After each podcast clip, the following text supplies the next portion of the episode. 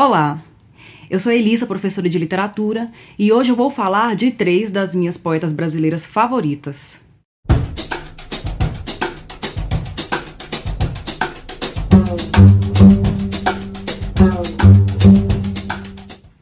Bem, hoje eu selecionei três poetas brasileiras, das quais vou falar, porque além de fazerem parte do meu trabalho de pesquisa de pós-graduação, é como vocês já sabem, eu sou aluna do doutorado do programa de pós-graduação da Faculdade de Letras da Universidade Federal de Goiás.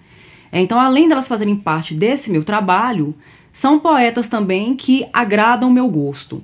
Então, esse vídeo chega num novo momento muito oportuno, né, por três razões. Primeira razão, porque ele vai fazer parte, ele é uma espécie de continuidade daquilo que eu já havia proposto com um vídeo a respeito da poesia da minha amiga e poeta Thaís Monteiro, onde eu propunha, me propunha a falar de autoria feminina. Afinal de contas, a autoria feminina é o objeto de meu estudo na pós-graduação, é objeto de meu estudo no doutorado. Né? Eu vou falar de subjetividade lírica, de poesia lírica, dando ênfase à poesia brasileira e à autoria feminina, sobretudo do século XX para cá. É, em segundo lugar, esse vídeo também chega no momento muito oportuno porque ele é uma outra lista. Né? Nós tivemos uma lista no mês de abril, que foi dos cinco contos macabros que eu havia indicado para vocês lerem, e agora eu vou falar de três poetas que são, além das minhas favoritas, são objeto de pesquisa e elas são dignas de serem lidas né? É, além de falar um pouquinho delas, sobre cada uma, a partir de cada uma eu vou ler um poema para que vocês sintam um gostinho, para ter uma palhinha do tanto que essas poetas são interessantes, instigantes e envolventes. É, e a terceira razão pela qual é oportuno fazer esse vídeo porque ele vem dialogar, vem a calhar no momento em que os resultados das pesquisas que são produzidas na graduação e na pós-graduação precisam ser levadas ao público precisam ser levadas para um público que está fora da academia. E aqui, nesse momento, eu quero compartilhar com vocês não só algo que seja pertinente ao meu gosto, mas algo que contribui para o meu trabalho como professora e como pesquisadora de literatura dentro da academia. Me propus a falar dessas poetas, organizei de modo cronológico, eu vou por uma ordem de antiguidade, da mais velha para mais jovem. É importante salientar que essas três poetas já são falecidas. Cada uma delas tem uma edição em que reúne toda a poesia produzida e nessas edições, as quais vou mostrar à medida que for falando delas, é, vocês vão poder consultar toda a obra poética de cada uma dessas poetas. Então vamos lá a primeira. A primeira poeta é Hilda Hilst. Hilda Hilst, que nasceu em 1930 e morreu em 2004. Nasceu no interior de São Paulo, é, teve uma vida familiar com algumas histórias um tanto quanto desagradáveis, mas por outro lado, há algumas marcas que merecem ser mencionadas, porque a poeta deixou não só a sua poética, a sua obra como legado, mas ela deixa também um patrimônio físico. Em 1966, até o fim de suas vidas, Hilda Hilst se muda para a Casa do Sol, que é uma casa concebida pela própria autora. Né? Ela acreditava que aquele espaço, do modo como ela concebeu, era mais propício para criatividade, para inspiração artística, para inspiração poética. Além disso, na Casa do Sol ela chegou a receber, hospedar alguns artistas, dentre eles o Caio Fernando Abreu. Ali na Casa do Sol, ela viveu até o fim da sua vida e atualmente, ela morreu em 2004, e atualmente, desde 2005 né, até os dias atuais, a Casa do Sol é a sede do Instituto Hilda Hilst. É um local para onde pesquisadores estudiosos de Hilda Hilst, interessados, é, podem passar uma temporada ali para estudar e aprofundar mais na obra da poeta, conhecer aquele espaço. É um espaço, inclusive, propício para esse tipo de atividade, né? Uma atividade cultural, atividade intelectual, também muito comprometido com a, a difusão, a memória, a pesquisa e estudo mesmo da própria obra e da vida da, da, da autora Hilda Hilst. É, uma coisa que vale a pena mencionar sobre Hilda Hilst não é só por causa disso que eu gosto dela, né? Adoro a poética dela, porque ela vai tratar de temas amorosos, vai trazer elementos da metapoética. Ela faz uma referência aos clássicos muito bem feita, muito bem elaborada, é, retoma a mitologia, então vocês vão encontrar na poética da Hilda Hilst, na obra da Hilda Hilst. E aqui eu indico nesse momento é a da poesia, é a obra completa É, nessa obra, a Hilda Hilst é, produziu poemas, há aqui registro de poemas, que fazem referência à mitologia, ao clássico, à antiguidade, referências a uma voz feminina, tanto essa voz feminina existencial quanto uma voz feminina autoral, né, uma, uma poética. Então, aponta também para uma para uma metapoesia, né, para uma metalinguagem dentro da sua obra. Mas um outro detalhe importante sobre Hilda Hilst que eu gostaria de mencionar, que é até uma curiosidade sobre a vida dela e que faz ela subir ainda mais no meu, é, no, no meu amor pelo que ela deixou, é que ela chegou a criar 150 cães. Então é uma mulher muito sensível, de alma criativa. As entrevistas que ela dava, é, um, uma voz, uma fala muito empoderada é, muito digna de ser ouvida, articulada, muito bem organizada, fazia uma crítica do próprio cenário em que vivia, da recepção de sua obra e da sua própria obra, e ainda era uma amante dos animais, uma amante da natureza, né? Então não tem como não amar uma pessoa assim. Além de poeta, Hilda Hilst também foi ficcionista e dramaturga. E para finalizar essa pequena fala sobre ela, essa pequena apresentação sobre ela, eu selecionei um poema que aparece nessa obra completa. É considerado um poema perdido porque recentemente ele foi descoberto. Um poema do qual gosto muito, sem título, e cuja leitura, além de apresentar a vocês, eu dedico a um grande amigo meu, que é um apreciador de Hilda Hilst, meu colega no doutorado, Michael. Não existe amanhã. Amanhã será um grande dia triste, como o dia de hoje. Amanhã vou chegar perto daquela árvore, ao lado do rio, e de qualquer modo me matarei. Não importa o que os amigos vão dizer, nem a decepção que Augusto, meu grande e maior amigo, vai ter. Talvez eu precisasse dizer aos outros muita coisa, mas seria inútil, porque nem o homem, nem a mulher amiga haveriam de realizar o sentido imenso dessa minha conclusão. Eu desejei amigos e livros. Tive desejei amor. Também tive, apesar de ele nunca me ter tido. Amanhã desejarei morrer. Mas vou morrer sem barulho, docemente. E ninguém vai descobrir o quanto eu compreendi para chegar ao final. Escutem, meus amigos. A morte é grande, muito grande, imensa e se todos compreendessem, haveriam de morrer sem barulho, docemente como eu. Vou matar-me amanhã. E que dia comprido o dia de hoje. A segunda poeta da qual vou falar nasceu também no interior de São Paulo em 1940 e prematuramente morreu em 1998 em condições muito indignas, principalmente para a grandeza dela. É a poeta Orides Fontela. Essa é a obra completa de Orides Fontela, aqui estão reunidos todos os seus poemas, todos os seus livros que publicou em vida. Foi formada em filosofia pela USP, e esses elementos filosóficos, questões metafísicas, existenciais, vão aparecer de uma maneira considerada por boa parte dos seus leitores hermética, né? Porque não é uma poesia em grande parte denotativa e nem muito ligada a autobiográfico, né? Em alguns momentos a gente tem até dificuldade de reconhecer uma voz feminina na obra da, da Euridice Fontela.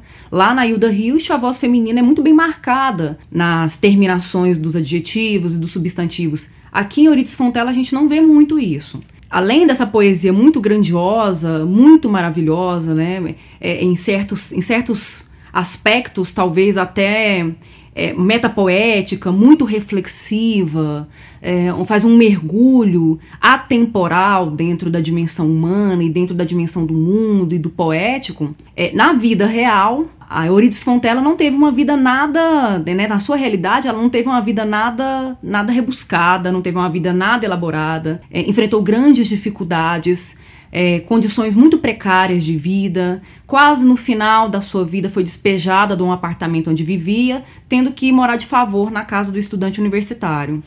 E aí, tendo diversas doenças, né, foi muito adoentada, a Euridice Fontela acaba parando na Fundação Sanatório São Paulo, ali nos seus últimos suspiros, quase morreu como uma indigente. Só não morreu como indigente porque um médico estava passando a reconhecer, viu ali um livro no meio da, das coisas dela e ainda lembrou de dar, de marcar a identidade da poeta.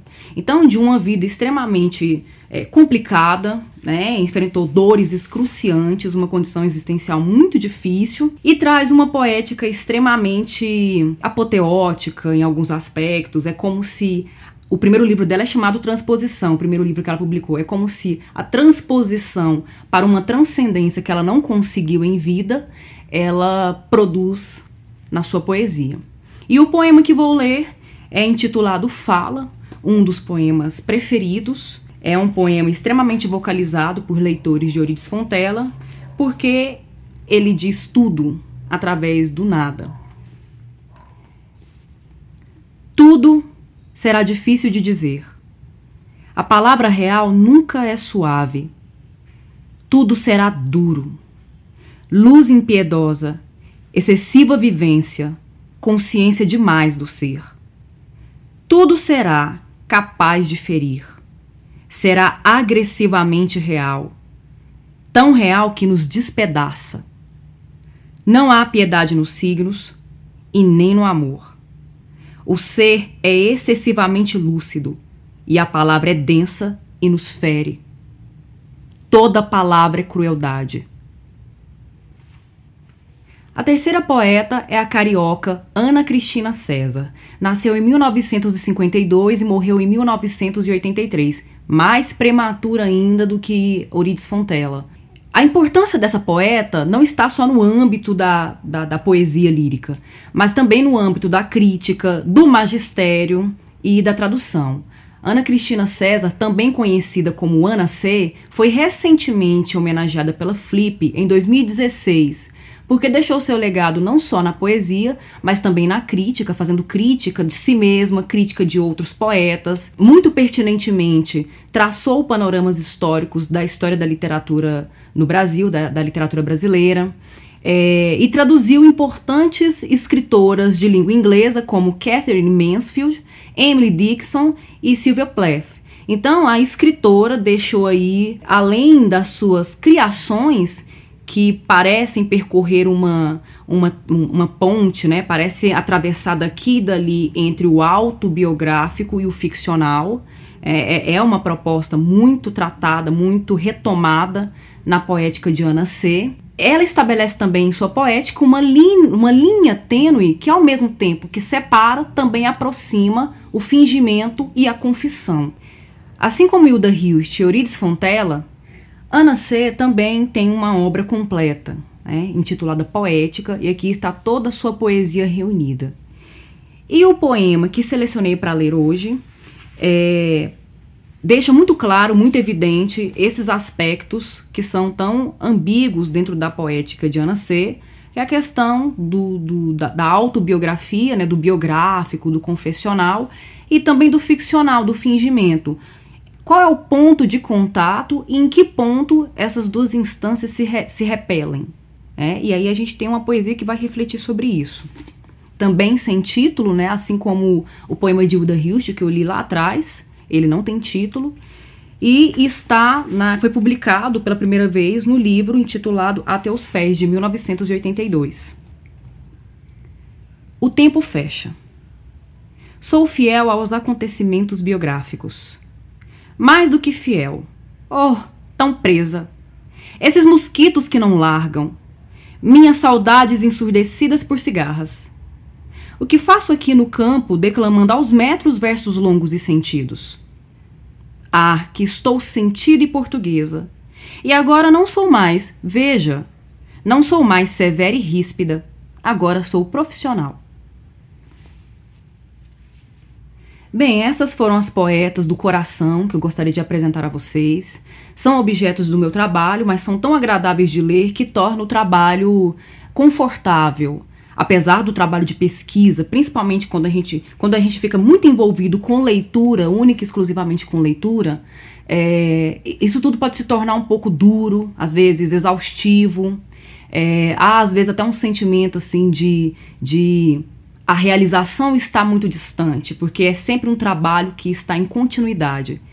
Mas ler poetas tão agradáveis que, que mobilizam não só a minha reflexão né, a, e a nossa reflexão, a reflexão de seus leitores, seus pesquisadores sobre o fazer poético, sobre o lugar da arte, é, mobilizam também reflexões sobre a própria existência, porque são pessoas que têm esse veio artístico falando sobre ser pessoa nesse mundo em que vivemos.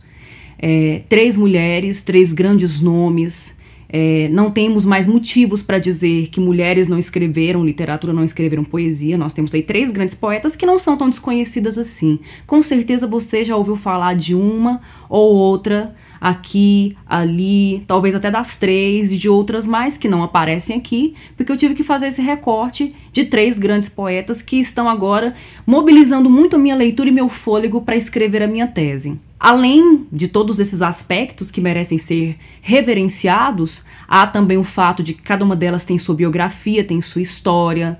É, da Euridice Fontella, por exemplo, eu gosto muito do fato de que ela era apaixonada por gatos. Assim como eu sou apaixonada por gatos, é, eu tinha falado lá atrás, né, da Hilda Hilt, que chegou a ter 150 cachorros. A Euridice Fontella era apaixonada por gatos e a Ana C era uma geminiana que fez anivers fazia aniversário bem próximo ao meu.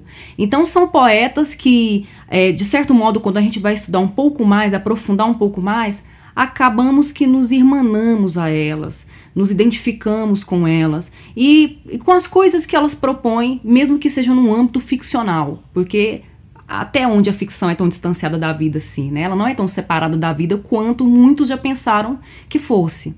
Então fica aqui a minha indicação, o meu compartilhamento, é, essa ordem que eu coloquei só para reforçar lá no início não é um ranking, porque aqui eu não me atrevo a dizer qual que é melhor, hum, porque as três ocupam lugares muito grandes dentro do meu intelecto, dentro do meu gosto pela leitura. É, e se você gostou do vídeo, se você gostou das indicações de leitura e de poetas de autoria feminina que eu trouxe hoje, curta esse vídeo, indique aos seus amigos, siga o canal para que novos vídeos possam ser produzidos com essa característica, né, com aspecto de lista, com esse compartilhamento de leitura e para que outras pessoas tenham acesso e o canal continue produzindo esse tipo de conteúdo que preparo com muito carinho e com muita boa vontade para que todas as pessoas possam ter acesso à boa literatura e ter a vida um pouquinho mais feliz como a minha também é. Obrigada e até a próxima.